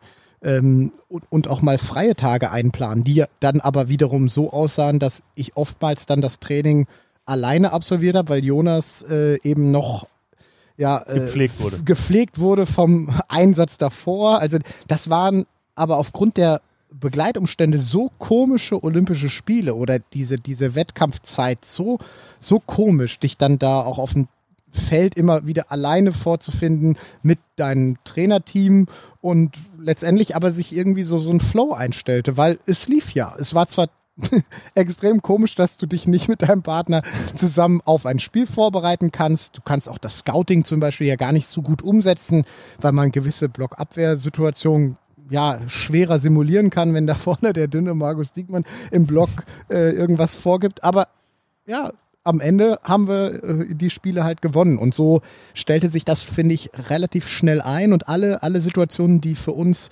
ja heikel oder schwer zu lösen waren, auch so ein Team zum Beispiel Ricardo äh, zusammen mit, mit Pedro Cunha, ähm, die wir dann auf dem Weg dahin geschlagen haben, die, die, die ja, mochten wir nicht so gerne. Die, gegen die haben wir im, in Klagenfurt äh, auch ja, schmerzhafte Finalniederlage eingesteckt, wo wir wirklich nicht so zum Zuge kamen. Dann hatten wir die Letten irgendwann, auch ein sehr, sehr spielstarkes Team, ähm, dann auch gegen uns, wo wir auch dachten immer so, ui, also, ob ich die jetzt unbedingt in so einem Tableau haben will, eher nicht. Und, und all diese Fragen, die lösten sich so peu à peu auf. Und ähm, irgendwann haben wir dann auch glaube ich, aufgehört, uns irgendwo so Zweifel einzureden, sondern einfach gespielt. Einfach wieder das in den Vordergrund gestellt, was, was uns Spaß macht. Und klar, hinten raus vom Halbfinale hatten wir zum Beispiel eine super schwierige Situation, fand ich persönlich gegen die Holländer, gegen gute Freunde von uns zu spielen, äh, deren Historie man bei Olympischen Spielen dann eben auch kannte, die äh, ja auch so ein bisschen ungekrönt dann aus ihrer Karriere herausgegangen sind, ähm, eigentlich auch sportlich das Potenzial gehabt hätten, olympische Medaillen mal zu gewinnen. 2008 äh, Vierter geworden, ne, sind sie nicht? Nummer dos sind, haben sie doch gegen Georgia verloren. Ich versuche das War mal das, parallel hier zu verifizieren. Das mal kurz verifizieren und wir spielen dann im Halbfinale gegen sie. Das fand ich das eigentlich das schwierigste Spiel, weil man da tatsächlich dann wusste, wenn du da gewinnst, dann hast du eine Medaille sicher. Und das war jetzt für mich so ein bisschen das übergeordnete Ziel, eine Medaille bei Olympischen Spielen zu gewinnen. Das war so was, was ich so als, als Beachvolleyball-Lebensziel für mich so erträumt habe. Eigentlich gar, na, Ziel ist es eigentlich nicht mehr gewesen. Es war so, so ein Traum, der dann in Erfüllung gehen kann. Und das Spiel spielt nicht jeden Tag. Das stimmt. Ihr wart ja dann in diesem Flow, ihr habt es ja beschrieben, die gute Vorrunde war dann wichtig und dann kommt man in so einen Spielfluss rein. Wie oft hattest du Angst, dass der Rücken von Jonas dann doch oder die Schulter dann in dem Fall schlapp macht? Eigentlich nicht. Also in der, in der Saison, in der Vorbereitung hatte ich schon ab und zu auch meine Bedenken, ob das alles so gut geht. Ne? Und äh, das war ja keine Verletzung, wo du jetzt äh, weißt, okay, gib ihm mal zwei, drei Wochen Zeit, muskulär ähm, wird sich das alles wieder einpendeln, sondern die Diskussionen mit jemandem anders zu spielen, die waren ja wirklich, wir haben, haben das schon durchgespielt. Und, Ach doch. Äh, ja, also wir haben es im Team mal, mal durchgespielt von den Modalitäten her. Ne? Ähm, aber ich wusste, dass wenn er dann, also wenn er mal antritt, dann kriegst du ihn da auch nicht so schnell wieder raus. Also das hätte wirklich, ähm, ja, irgendwie schon arg ausgehen müssen, beziehungsweise wahrscheinlich auch irgendwie mit ärztlichem Rat ihm zu sagen, pass mal auf, das, das lässt du jetzt besser. Also ich glaube, da war er dann auch so heiß drauf, das dann zu schaffen. Und ich glaube, dann die Bestätigung, dass es doch immer irgendwie wieder klappt und der Körper sich auch immer wieder erholen kann und wir e-, echt letztendlich auch das ja nicht irgendwie so beiläufig, sondern wir haben da äh, für uns auch geil gespielt. Irgendwie komisch bei der Vorbereitung äh, jeweils ohne Training dann das nochmal so abzurufen, war, war genial. Ähm, und letztendlich war es aber auch schön, dass wir so einen Titel errungen haben und wirklich ja alle ausschalten mussten, die da äh, Rang und Namen hatten. Ganz überraschende Analyse von mir. Es hat sich gelohnt, dass ihr dann doch gemeinsam angetreten Ach, seid ja. in London. Ganz überraschend. Dann kam dieses Finale ähm, und das Finale war ja auch an Dramatik kaum zu überbieten. Vier Matchbälle hattet ihr, glaube ich, oder drei Matchbälle zunächst. Dann ähm, werden die drei Matchbälle von den Brasilianern, gegen die ihr gespielt habt, ähm, auch zwei absolute Legenden des Sports, ähm, mittlerweile auch äh, Alisson. Ähm, und dann habe ich mir zu Hause gedacht, das kann eigentlich jetzt drei Matchspiele gegen sich. Ich glaube, viele haben das gedacht, drei Matchspiele nicht verwertet, ähm, eigene Matchspiele und jetzt 14 beide im Tiebreak. Wie Wie habt ihr es geschafft, euch da wieder rauszuziehen? Und jetzt kommt mir nicht mit, wir haben von Ball zu Ball gedacht. Also das ist sowieso klar. das haben wir vorher gezeigt, dass das nicht, nicht geklappt hat. Ja. Also ich, ich glaube schon eine sehr große Stärke von uns, vielleicht auch wegen der Probleme auch im Vorfeld, war so unsere mentale Stärke. Ja, also wir waren schon sehr fokussiert, wir waren sehr auf die Sache an sich, bei all den Dingen, die vorher auch schief gelaufen waren und auch beim Turnier war, lief ja nicht alles glatt. In dem Moment, wo Spiel war, haben wir gedacht, so, jetzt ist alles andere auch egal, jetzt ist das unser Spiel und wir machen jetzt das Beste draus. Und ähm, da hilft auch sicherlich die olympische Erfahrung, die wir vorher hatten. Das ist so. Olympia ist ein anderes Turnier. Jonas hat vorher erwähnt, ganz andere Rahmenbedingungen. Äh, die hatten wir. Ähm, und wir haben uns wirklich sehr gut fokussieren können. Und bis 14.11 würde ich sagen, doch, doch, es war so. Wir haben von Punkt zu Punkt gedacht und ähm, haben es auch recht gut ausklammern können, glaube ich, dass es hier gerade das wichtigste Spiel unserer Karriere ist und haben uns auf das Spiel an sich konzentriert. Ich würde lügen, wenn ich sagen würde, bei 14 beide oder bei 13, 14 hätte ich nicht daran gedacht, äh, Mist, das ist jetzt aber doch und diese die Gedankenspiele brauchst du eigentlich nicht. Also die bringen dich nicht weiter. Du kannst später drüber nachdenken, aber im Spiel selbst sollst du lieber taktisch, technisch denken, was mache ich für den nächsten Ball. Und ganz frei machen konnten wir uns dann sicherlich nicht, zumal der letzte Matchball, der vorläufig letzte, der ist ja ganz dämlich, war doch der letzte, ne? der dann reinfiel mhm. auch noch zwischen uns, gar kein guter Aufschlag, also der Erfolg gibt ihm recht, aber das war kein harter Aufschlag, wir gehen beide vielleicht so einen halben Meter zur Seite, statt den zu nehmen. Und äh, 14 beide, da ist halt das Momentum wahrscheinlich für die meisten, du sagst, es ist da schon gekippt. Ähm, Gerade wenn der Favorit dann aufholt. Ne? Die Brasilianer waren, waren nun mal die Favoriten. Amtierender ähm, Weltmeister, glaube ich, auch damals. Amtierender Weltmeister und auch Nummer eins in dem Jahr. Ähm, ja, und dann muss man, glaube ich, und das haben wir dann schon gemacht. Ähm, ich habe gesehen, Julius hat da kurz einmal Boden geguckt. Ich sage, nee, jetzt, das können wir jetzt nicht, ähm, nicht zulassen. Hab dann, ich weiß nicht mehr genau, wir haben irgendwie gesagt, komm, Entschuldigung für, äh, für die Aussprache, aber scheiß drauf. Ähm, es ist, ist nur ein okay. Sideout. Ja, wir, wir, sind, wir sind eine Annahme. Das ist im Beachvolleyball noch ein Vorteil. Wir holen jetzt, egal wie, wir holen diesen einen Sideout jetzt und dann haben wir wieder Matchball. Und es, für mich war in dem Moment irgendwie klar, äh, wenn wir den jetzt nicht machen, also 15, ich glaube, von dem hätten wir uns nur schwer erholen können. Aber diesen einen Ball zum, ähm, zum nächsten Matchball, der war, glaube ich, brutal wichtig und ähm, ja, Brasilianer aus meiner Sicht, ähm, nachher lässt einfach sagen, da vielleicht auch nicht ganz dabei gewesen vom Kopf, haben taktisch auch nicht super gespielt, finde ich. Ähm, haben uns die Chance gegeben und äh, ja, so war das eigentlich immer so. Wenn man uns die Möglichkeit gibt, dann haben wir sie auch sehr oft dann, dann ergriffen und dann äh, ging es noch gut aus. Und dann kam der entscheidende Matchball, der ja auch einer der am kontroversesten diskutierten so. Punkte im Beachvolleyball deutlich aus. ähm, um das nachzuzeichnen, äh, Diagonalangriff, der sehr eng an die Linie rangeht, so möchte ich es mal formulieren. Ähm, Julius, du standst näher dran mit dem Blick. Was hast du in dem Moment gedacht? Was war dein erster Gedanke? Jetzt ist ja verjährt. nee, ähm, mein, mein, erster Gedanke war, ich wollte diesen Ball abwehren. Ne? Also das war ein, ein Angriff, der war sehr, sehr gut aus unserer Sicht geschlagen.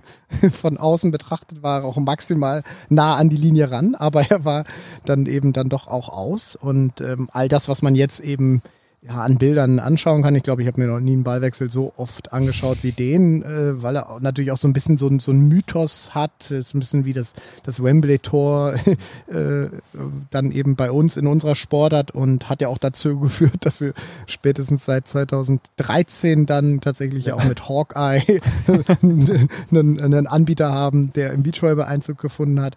Und ich wollte den Ball bekommen. Hab ihn nicht bekommen, Gott sei Dank, und ähm, der Ball war ihm aus.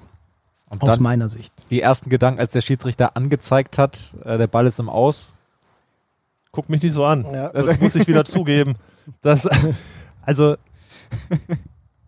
ich habe gedacht, ich war mir nicht sicher, ich war weiter weg. Ich war im ja. Block, ich konnte das gar nicht genau sehen. Er hat aber ausgezeigt, der zweite, der zweite Schiri hat, glaube ich, ausgezeigt, ne? So gemacht. Ja. Ähm, ich wollte Julius mit ihm jubeln und dabei so ein bisschen eventuell Tatsachen schaffen. dass, der, dass der Ball, also das wäre völlig das unnötig gewesen. Formuliert. Ja, der Schiedsrichter hat ja schon, man kann das jetzt logischerweise nicht sehen, aber diese gekreuzten Arme heißt schon final, da kann auch eigentlich nichts mehr. Aber ich wollte nur mal sicher gehen, ja, und wirklich den, den Abdruck dann auch eventuell unkenntlich machen. Lange Rede, kurz Ich habe es nicht geschafft. Julius war so voll gepumpt mit Adrenalin und ich muss zugeben, ich, ich bin auch nicht stolz darauf, so im Nachhinein. Also ich erzähle sonst auch viel über den Vorteil von Werten auch im Sport, die auch zum Erfolg führen, nicht nur weil es nett ist, sondern die auch sehr wichtig sind.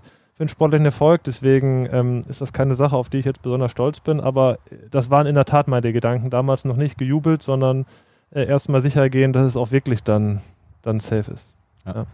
Das sah auch von außen sieht es dann ein bisschen dilettantisch aus, weil Julius der sich dem so ein bisschen entziehen Ja, Julius wusste auch, glaube ich, wusste auch, glaube ich, nicht genau, was ich vorhatte. Der hat ja auch keine Zeit dafür. Ähm, ja. ne, du, du übst so einen Olympia-Jubel ja auch nicht, auch nicht unter der Dusche, wenn du ganz mit dir alleine bist. Also das, ähm, ja, da, da, da war natürlich dann Emotionen drin, aber ich, ich finde, das beschreibt Jonas dann auch als Typ ganz gut, ne? dass man selbst in der Situation hätte ich nie im Leben an das Regelwerk gedacht, was passiert denn dann, wenn da jetzt zwei äh, sich äh, umarmend auf diesem Abdruck liegen sollten. Hätte ja auch einfach durch Zufall sein können, dass man im Jubel diesen Abdruck verwischt, also jetzt ohne Hintergedanken.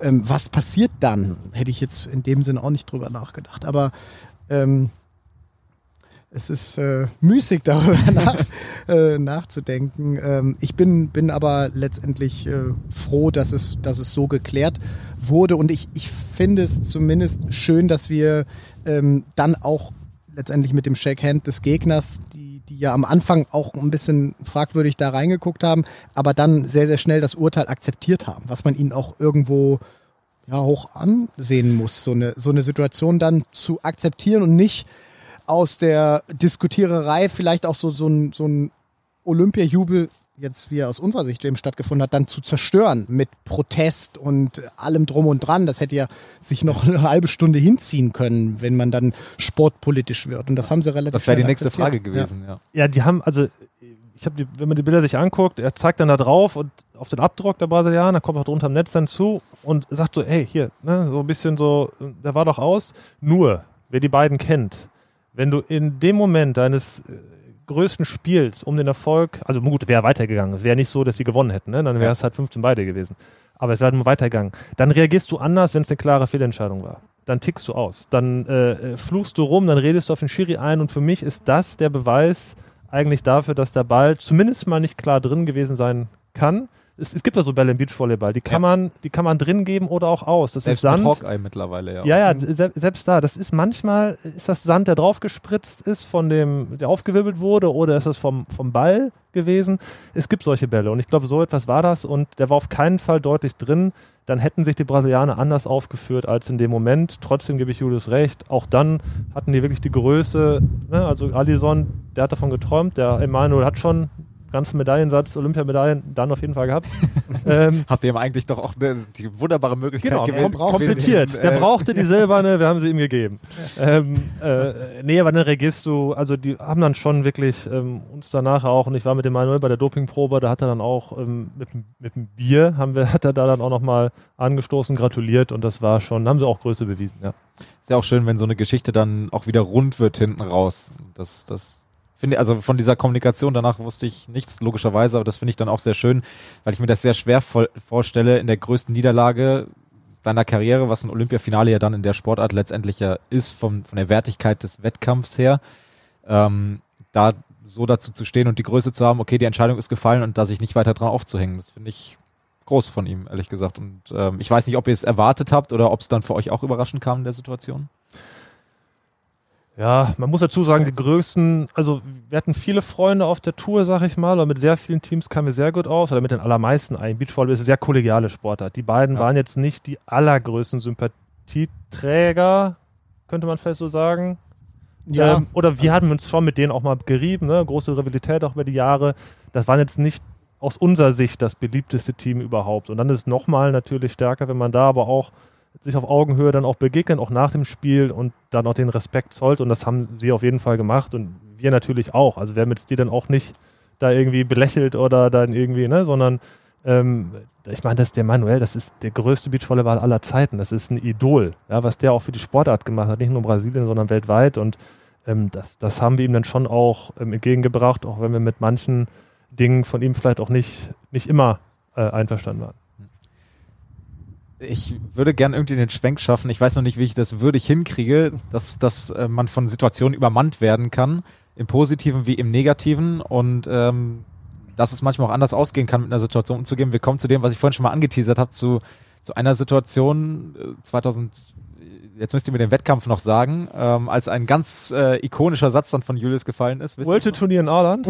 ja, genau, ja, das ja. kann genau. Kann Julius machen. Ähm, genau, also ich versuche die Situation zu skizzieren. Ähm, Blockversuch von dir, Jonas, du bekommst einen Ball frontal ins Gesicht auf deine Sonnenbrille. Möchtest die Sonnenbrille sauber machen, möchtest dir Sand aus den Augen machen, wenn ich es richtig in Erinnerung habe.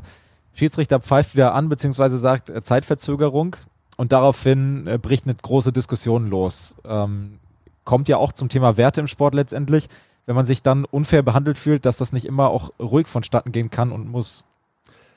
Du kannst gleich übernehmen, Julius. Vielleicht fange fang ich an. Naja, es geht, äh, geht schon wieder los. Nein, nein also ich habe, ich glaube, ich gehe schon eher zu den ruhigeren, zumindest mal bei uns im Team, ähm, auf dem Feld. Aber mit ungerecht behandeln habe ich mein Problem. In der Tat. Und ich krieg das Ding voll in die 12, also ins Gesicht.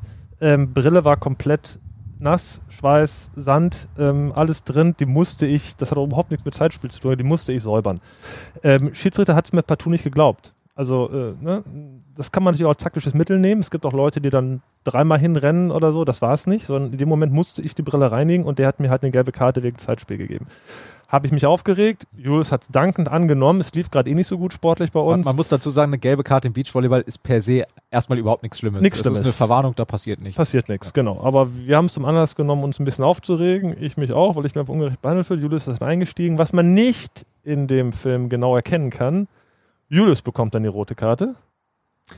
Die habe nicht ich bekommen. Du hast ja? wahrscheinlich aus dem Hintergrund gepöbelt. Ja, ja, der zeigt dann noch die Dings an. Ja, irgendwo steht da, dass ich die. Ich habe die rote Karte nicht bekommen. Jetzt räumen wir mal mit den ganzen Gerüchten. Julius hat die bekommen. ähm, ob gerecht oder nicht, will ich gar nicht, weiß ich nicht. Ähm, ähm, aber Fakt ist, wir wurden dort, also das war schon hart dann so, ne? Ja, es lief eh nicht gut. Das war ein schlechtes Spiel von uns. Wir lagen mhm. hinten und wenn du dann auch noch vom Schiedsrichter dann so eine Aktion, das war einfach, hat uns wild gemacht und Jetzt kann Julius weitermachen. Jetzt darf Julius weitermachen. Alles gesagt. Also ich habe wieder gelernt, dass ich, ich, dachte wirklich so, das ist ja keine Szene, die ich mir tagtäglich anschaue, auch nichts, kriegt man, man häufiger gezeigt. Die kriegst du einfach vorgeschlagen, wenn du wieder auf YouTube warst. Ähm, nee, ich glaube, das war von allen Beteiligten, äh, von mir auf jeden Fall, keine, keine Glanzleistung. Ähm, das war eine Phase, in der Schiedsrichter versucht haben, diese langen Pausen irgendwo zu unterbinden in Finalspielen wird das dann nochmal mehr gemacht, weil es TV-Spiele sind, ähm, die dann auch eine, eine, höhere Wertigkeit haben. Das hat er, finde ich, nicht gut gemacht. Ähm, wir haben kein gutes Spiel gespielt. Es war gegen unsere holländischen Freunde, die uns sehr, sehr gut kannten, die schwer für uns so zu packen waren. Äh, es war das Ende einer Saison, das Ende eines Turniers dann auch und ähm, da, da ist letztendlich komplett Sicherung durchgebrannt. Ne? Ähm, ich bin im Nachhinein fast froh, weil äh, ja, Darf ich den Satz einmal zitieren, dass alle wissen, worüber wir reden? Ja, äh, und nicht um dich bloßzustellen, ich habe dann auch einen Anschluss. Dass ich sage, das zeigt auch so ein bisschen, in welcher Situation ich da war. Ich habe in, das war so. Lass dir doch mal das Zitat bringen. Ja, bring es. er stand äh, am Schiedsrichterstuhl und hat gesagt, I will destroy your career, medical timeout. Ja, ja, ja, genau das war so die Phase, wo ich, ist auch so bitter, dass es ja auch zeigt, wie wenig ich im Vorhinein wahrgenommen habe, dass natürlich auch Schiedsrichter Karrieren haben. So. Ja. Und ähm, ich dachte dann, okay, wie kann ich dem Arschloch halt am meisten wehtun, indem ich jetzt seine Karriere kaputt mache, indem ich mich selber aufführe wie, wie so ein wild gewordenes Kind. Ähm, und ja, aber das wollte ich gerade sagen. Ich bin fast froh, dass es jetzt nicht irgendwie in die derbste Beleidigung abgedriftet ist, weil ich kannte auch ein paar andere Schimpfwörter als I will destroy your career, medical time. Also so, dem Englischen war ich da schon ein bisschen mächtiger und ähm, wenn das eben jetzt immer auf YouTube wäre, äh, weiß ich nicht, ob ich da so stolz drauf wäre. So zeigt es letztendlich auch was, dass halt Sportler, und das, das gehört dann ja dann dazu, dass das halt auch mal komplett austicken kann, ne? weil, weil man das ja auch nicht aus, aus Spaß zusammenkommt. Und ähm, eigentlich das Schönere daraus ist eigentlich, was danach dann passiert ist. Ähm, dass man sich erst ein halbes Jahr lang aus dem Weg gegangen ist, er nie wieder ein, ein Spiel von uns gepfiffen hat, ähm, bis zum olympischen Finale. Weil da war er dann tatsächlich unser Schiedsrichter. Das eigentlich echt Der, der und, abgepfiffen hat. Der, der abgepfiffen hat. Also eine Wahnsinnsgeschichte. Und ich habe dann irgendwann mit ihm eine witzige Situation gehabt, so nach einem halben, dreiviertel Jahr. Wir haben uns, er ist auch, ist auch ein stolzer Typ, Portugiese. Ich mache ihn da so an. Er, er, kommt ja auch nicht gut aus der Nummer raus. Klar. Bei, die, die, die Klickzahlen auf YouTube gehen hoch. Für ihn ist es peinlich. Er darf uns nicht mehr pfeifen. Das heißt, er konnte dann auch oftmals Finale, wo, in dem wir standen, nicht pfeifen, Halbfinals nicht, gute Spiele für ihn. Und ähm, ja, am, am Ende haben wir dann irgendwann mal im Aufzug zusammengestanden durch Zufall. Also so eine klassische, du bist allein im Aufzug, wer steigt zu? Er. Du denkst so, scheiße, drehst dich weg. Und wir guckten uns beide, haben kaum gesprochen, guckten uns nur an, fingen beide an zu lachen und sagten, komm, eigentlich doch auch dämlich, wie wir uns jetzt hier verhalten. Und ähm, dann total interessant. Ich bin super froh, dass es die Situation gab, dass ich in das Olympiafinale reingehen konnte und diese Situation gar nicht mehr auf dem Schirm hatte. Dass da mal so ein Rieseneklat war, das war für mich schon befreiend, dass du da nicht denkst, oh, der hat es dir irgendwie und drückt dir nochmal einen rein. Ja, und vielleicht, wer weiß, vielleicht ist er deswegen nicht runtergegangen. Man darf ja runtergehen, den Ball kontrollieren. Vielleicht hat er Angst davor gehabt, dass Julius diesmal wahr macht und seine Karriere wirklich beendet. Vor 10 Millionen Zuschauern. Wenn er uns den Matchball dann nochmal äh, ja. äh, abspenstig macht. Ja. Aber eine schöne runde Geschichte eigentlich. Äh, dann auch, wie sich sowas darauf wollte ich dann hinaus. Ich kannte sie gar nicht so en Detail, aber umso besser. Guck mal, das ist das Schöne, wenn man hier so äh, lauschig zusammensitzt. Ähm, wir haben eine Kategorie in dem Podcast, wir sind jetzt schon über eine Stunde. Vielleicht müssen wir das sogar splitten dann am Ende. Ähm, wir haben eine Kategorie im Podcast, äh, da spielen wir jetzt mal den Trenner und dann dürft ihr ein bisschen drüber reden, was euch wichtig ist und nicht, was wir, mir wichtig ist in diesem Gespräch. Unser Thema. So, mein Thema beziehungsweise euer Thema, ähm, was ihr mitgebracht habt, worüber ihr gerne sprechen wollt, was euch am Herzen liegt. Was wäre das denn für ein Thema? Oh, ich glaube, wenn es irgendwie ein Thema gibt, dann ist es ähm, ja, dass wir schon in den, in den Jahren viel über uns gelernt haben, aber auch, äh, wie man ähm, letztendlich äh, äh, mit sehr unterschiedlichen Charakteren, also trotzdem erfolgreich sein kann. Also dieses Thema Diversity, Teambuilding, wie, wie baue ich Teams auf, was mache ich, wenn da eben, das war bei uns ja fast Zufall. Jonas hätte ja auch einen Charakter haben können, der mir viel, viel näher ist und ich hätte ihm vielleicht auch wesentlich sympathischer sein können zum Zeitpunkt der Teamgründung. Aber hinzugehen und zu sagen, auch wenn wir vor in dem Fall ja sogar das Extremste erlebt haben, nämlich Konkurrenten bis ja stark ver verfeindet ist hart, aber äh, mindestens starke Konkurrenten waren und äh, dann ein Team daraus aufbauen wollen mit noch drei auch wieder komplett konträr äh, zueinander stehenden Persönlichkeiten im Trainerteam, äh, das auf die Kette zu bekommen. Ähm, ich glaube, das, das hat uns ja viel, viel gelehrt und das war damals die richtige Entscheidung. Und wir halten darüber ja auch oftmals dann äh, Vorträge, wo wir eben die, äh, die Themen herausstellen, wie wir es hinbekommen haben, dann dennoch unsere Stärken auszuspielen, ohne den anderen zu stark zu verändern.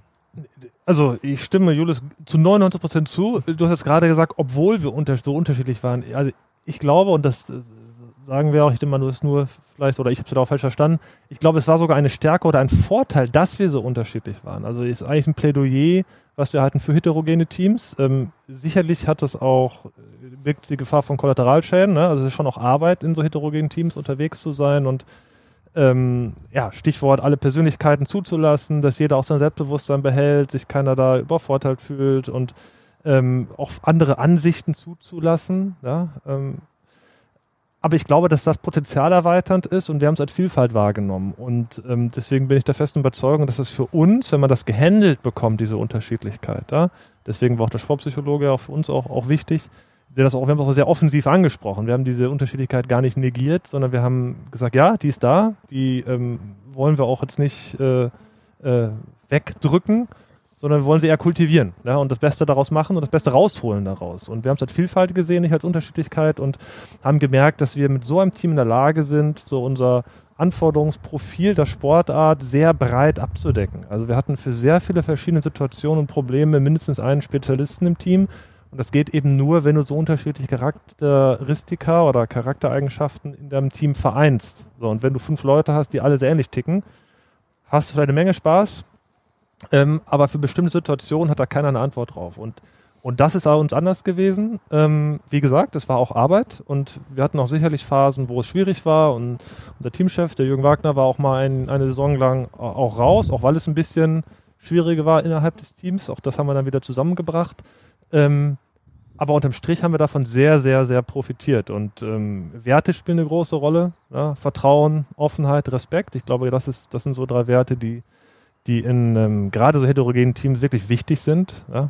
Also Respekt vor anderem sozialen Background, Respekt davor, dass andere anders umgehen mit Problemen, andere Art der Kommunikation haben. Das schließt ja auch unser Trainerteam mit ein.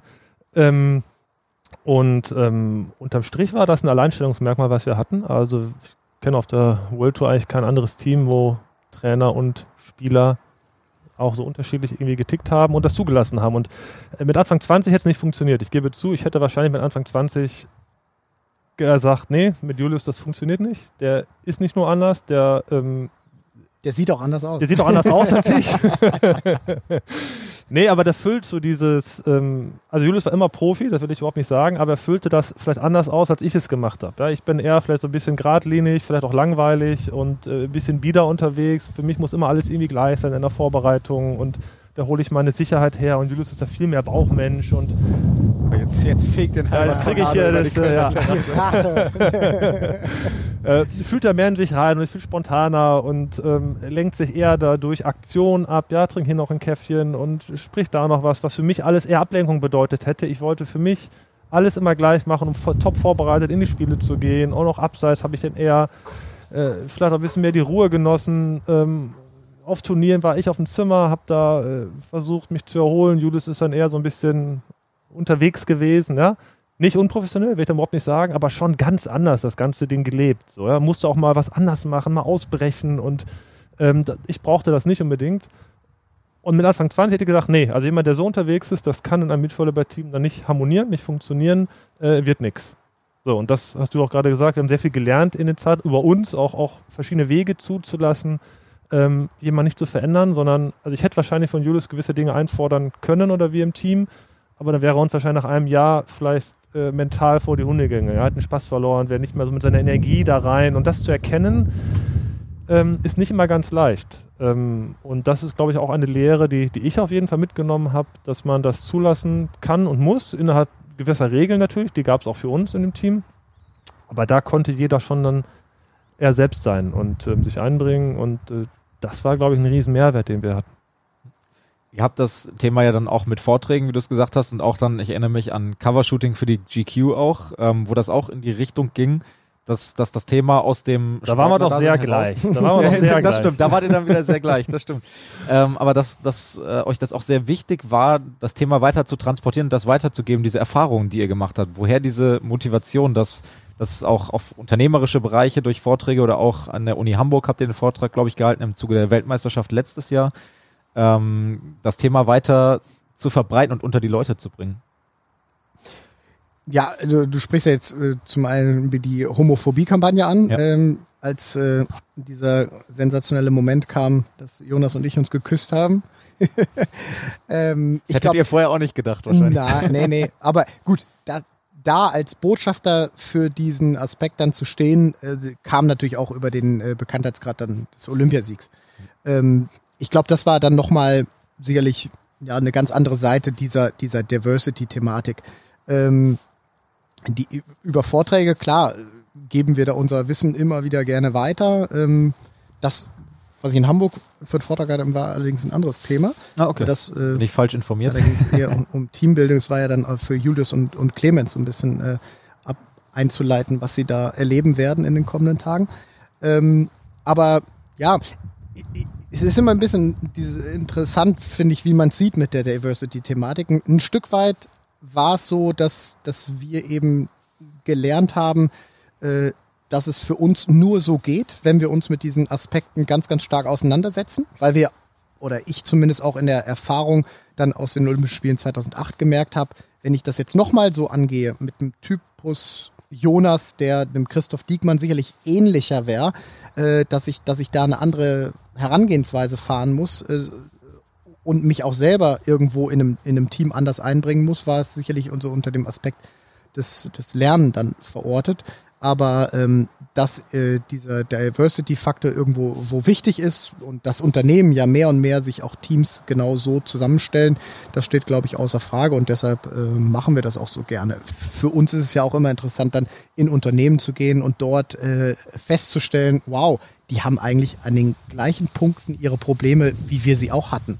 Ähm, weil wir ja dieses tagtägliche Büroleben in dem Sinne äh, dann als Leistungssportler zumindest gar nicht hatten. Und äh, die Erfahrung dann mitzunehmen oder weiterzugeben, das macht uns viel Spaß.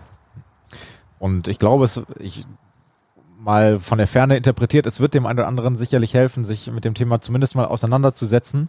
Ähm, weil allein jetzt durch Zuhören zu dem ganzen Thema über unterschiedliche Charaktere, sage ich mal, äh, einen gemeinsamen Erfolg zu erzielen und auch zu erzielen, weil man eben unterschiedlich ist, das finde ich unheimlich interessant und äh, nicht diese Harmoniebedürftigkeit in Anführungsstrichen als Grundlage zu nehmen, sondern das, das Können und daraus eine Stärke machen, dass man eben verschiedene Stärken hat und das dann zu bündeln sozusagen. Ich würde gern noch über, über Themen wie ähm, das Karriereende aufgrund von Verletzungen etc. sprechen. Wir müssen es auf jeden Fall nochmal treffen.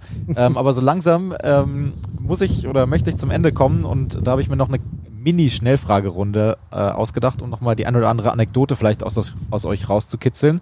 Ähm, Bevor ich die drei Schnellfragen stelle, nochmal, Emma, ich habe gelesen bei Julius in einem, da gab es ein Interview, ich glaube, von den Veranstaltern der äh, Major Tour, ähm, wo es darum ging, was bleibt euch vom Partner, von diesen vielen Reisen, von den äh, vielen Stunden auf dem Zimmer in Erinnerung? Oder hat Julius wie aus der Pistole geschossen gesagt, der Rückengurt. Ach.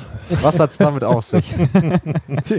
ja, Jonas hat es ja vorhin schon angeleitet, äh, angesprochen. Er hat ja äh, ähm, ein bisschen mit seinem Rücken zu kämpfen gehabt und hatte äh, einen, ja, wie man sich das vorstellt, so, so, ein, äh, so, so, ein, so ein Thermogurt ähm, mit Unterstützung und vielleicht auch einer kleinen Massagefunktion.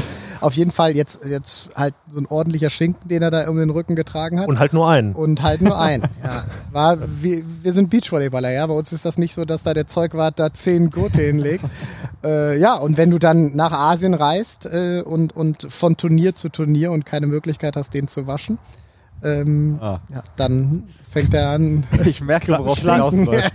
Kleine Hotelzimmer und den Rest kann sich jeder, jeder denken. Ja, ich habe in der Tat kein Training, kein Spiel ohne den Rückengurt gemacht. Ich glaube zwölf Jahre lang. Und äh, zwischendurch hatte ich schon mal neun, so lange hat er nicht gehalten, aber ich hatte jetzt in der Tat nicht drei Stück, die ich dann reihum gewechselt habe. Und ähm, naja, der roch nicht immer sehr ansehnlich. Äh, ansehnlich ist schön, ne? Äh, ihr wisst, was ich meine. Naja, sehr gut, sehr gut.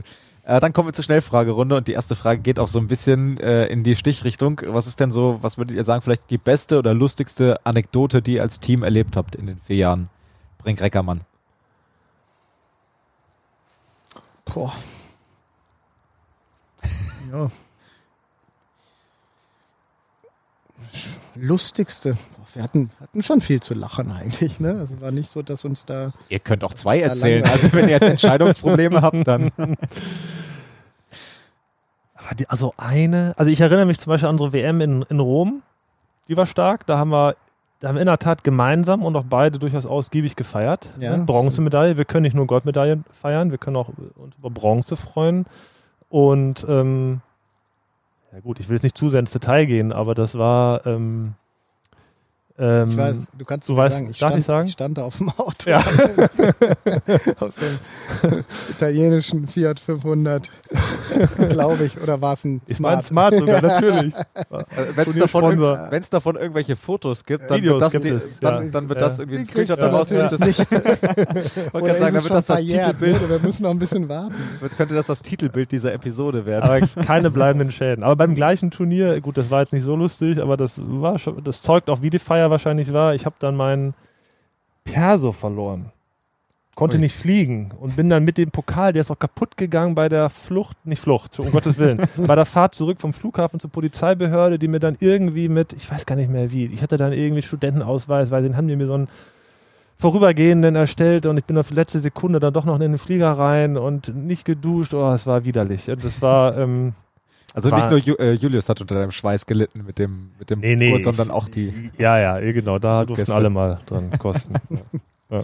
Ja. sorry, äh, die Geschichte noch zu Ende zu bringen, aber du hast dann den Flug bekommen. Ich hatte den Flug bekommen, ging gut und Pokal leider hat gelitten. Ja. Ist der dann wirklich kaputt gegangen im klassischen Sinne? ja, aber ich, aber ich habe ihn noch. Ich überlege jedes Jahr, ob ich den ganz weg tue. Ich habe gebe ich zu, kaum Pokale mit nach Hause genommen. Meistens haben wir die, äh, war auch schwer zu transportieren, dann durch die Weltgeschichte, dann irgendwelchen Balljungen oder mhm. Schiedsrichter, nein, den nicht, äh, verschenkt, aber den vom WM, von der WM Bronzemedaille habe ich schon mitgenommen, aber den gibt es noch zu Hause. Ja. Der hatte so eine Weltkugel oben drauf und oh, die schön. ist in der Mitte einmal durchgebrochen und ähm, die kleinen so Stücke habe ich halt entsorgt, genau, wie die Welt nun mal gerade so ist, genau. Und äh, ja, den gibt es aber noch. Ja. Das ist doch schön. Ähm, dann wäre das nächste euer größter Sportler-Moment. Wir haben über zwei Momente schon gesprochen, aber vielleicht gibt es ja auch was ganz anderes, irgendein Turnier in der als in der U17 oder so. Was war so der größte Moment für euch als Sportler? War das wirklich Olympia, weil es das größte Turnier ist, oder war das vielleicht was ganz anderes?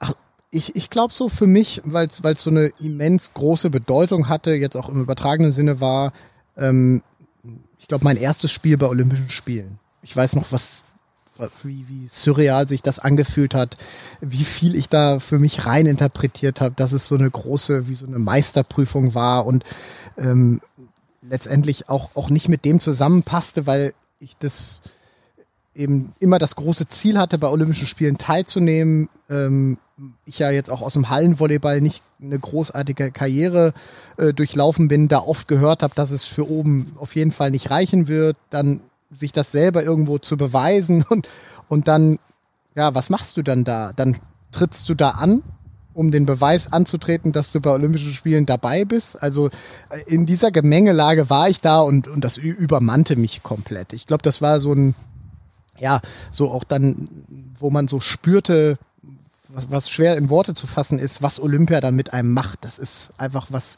was ganz Besonderes und dem ordnet man ja dann auch eben ganz, ganz viel seines Lebens ja unter. Das machten ja die Leistungssportler nicht, nicht unbedingt äh, aus Jux und Dollerei, sondern eben aufgrund dieser wunderschönen Thematik der Olympischen Spiele.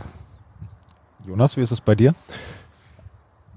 Ähm, ich habe gerade überlegt die ganze Zeit, ob es einen Moment gab und ich glaube nicht. Und ich glaube, der Grund ist, dass man sich ja über einen äh, Stadtmeistertitel, den man vielleicht in jungen Jahren holt, nicht weniger freut, als wenn man dann 15 Jahre später Olympiasieger wird. Also die Emotion und Adrenalin und was auch immer da freigesetzt wird, das unterscheidet sich ja eigentlich gar Hast nicht. Hast du auch deine Kollegen gepackt und über die Linie geschliffen? ja, vermutlich. Also ich, ich ziehe dich jetzt so lange über die Hallenlinie, bis das die ausgeblichen ist. Vielleicht auch noch ganz, ganz andere Dinge. Äh, nee, was ist ja so? Also ich deswegen, äh, das ist ja das Schöne am Sport. Ähm, oder auch jetzt, ich spiele jetzt Tennis in der drittuntersten Liga und trotzdem ist so dieses Gefühl, Wettkampf ist Wettkampf. Und auch da freut man sich über die kleinen Titel, obwohl wissen, dass da noch Millionen andere besser sind, was im Olympiasieg nicht mehr der Fall gewesen ist. Aber ähm, das ist ja das Schöne an, an, an, dieser Sport oder generell am Sport. Und danach kam dann irgendwann, was ich, der erste deutsche Meister, Markus Diekmann. Ich habe noch Bilder vor Augen, wie wir da durch den Sand geflogen sind. Ähm, also mehr Jubel als das geht eigentlich nicht. Und verglichen jetzt im Nachhinein mit dem Olympiasieg ist das natürlich sportlich geringer einzuordnen. Ne? Dann die erste EM-Titel. Das Schöne ist, ist auch in genau der Reihenfolge passiert. Also deutsche Meistertitel, dann EM, dann irgendwann WM. Da denkst du auch, mehr geht eigentlich nicht. Und dann hast, bist du bei Olympia und dann freust du dich genau so dann noch einmal. Und ähm, deswegen, ähm, ja, ist es einfach schön, solche, solche Momente, solche auch Adrenalinschübe und ähm, ja auch so ein gewisses Gefühl von sportlicher Befriedigung dann für das, was man vorher dann auch erarbeitet und geleistet hat, ähm, dann da erleben zu können. Letzte Frage, dann habt ihr es geschafft. Äh, wir haben jetzt über den größten Sportlermoment gesprochen, der größte nicht sportliche Moment vielleicht auch in eurer Volleyballkarriere. Das kann man sehr viel falsch machen, Julius. Und auch und, und sehr viel richtig. Das, das, bringt Klicks, das bringt Klicks, wenn er jetzt sehr viel falsch macht. Der, der, der beste nicht sportliche Moment ja. in unserer Olympiakarriere. Ja, in eurer Sportlerkarriere. Ach, ich, ich, ich weiß, dass ich äh, sehr viel Freude daran hatte, noch die paar Tage nach den Olympischen Spielen oder nach unserem Olympiasieg mir andere Wettkämpfe anzuschauen bei Olympia. Ähm, das war ähm, ich hatte die, die Möglichkeit, mir das, das Olympiafinale im Tennis anzuschauen, Wimbledon. Murray? Äh, ja, Murray hat äh, Federer da deklassiert. Ähm, das waren so Momente, also so, so ein Olympiafinale zu sehen und so diesen, diesen Spirit da zu spüren.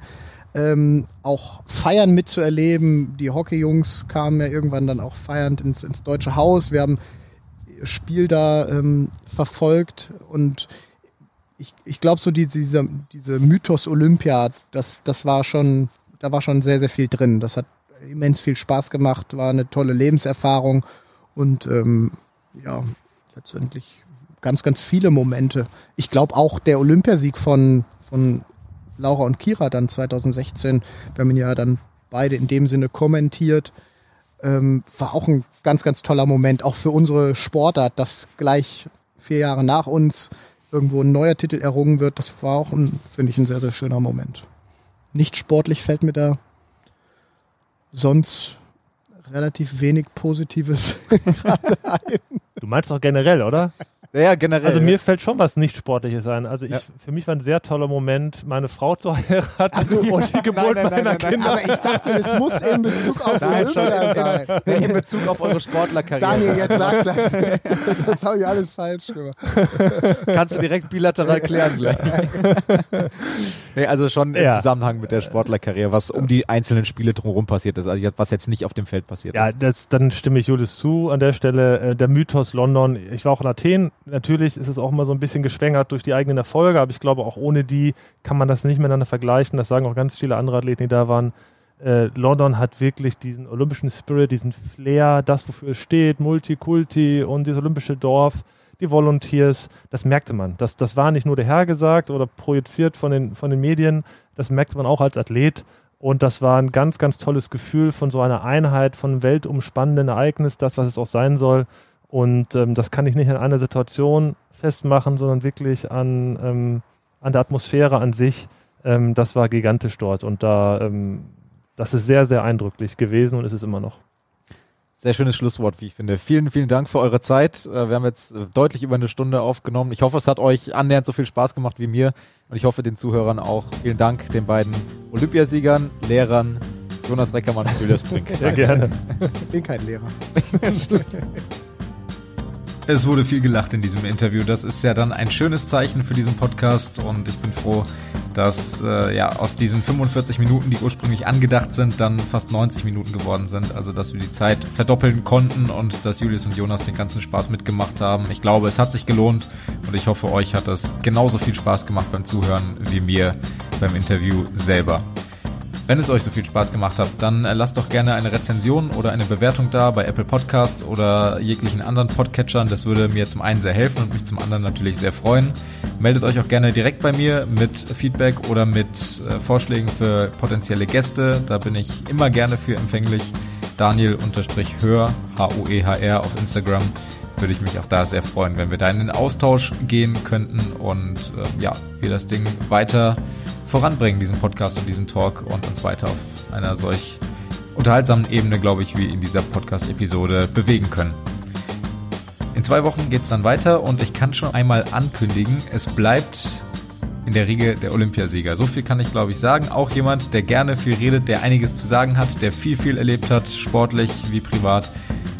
Ich sage noch keinen Namen, aber es lohnt sich auf jeden Fall, diesen Podcast zu abonnieren und weiter dran zu bleiben. Bis dahin wünsche ich euch eine wunderschöne Adventszeit und dann hoffentlich bis bald. Bleibt alle gesund. Tschüss.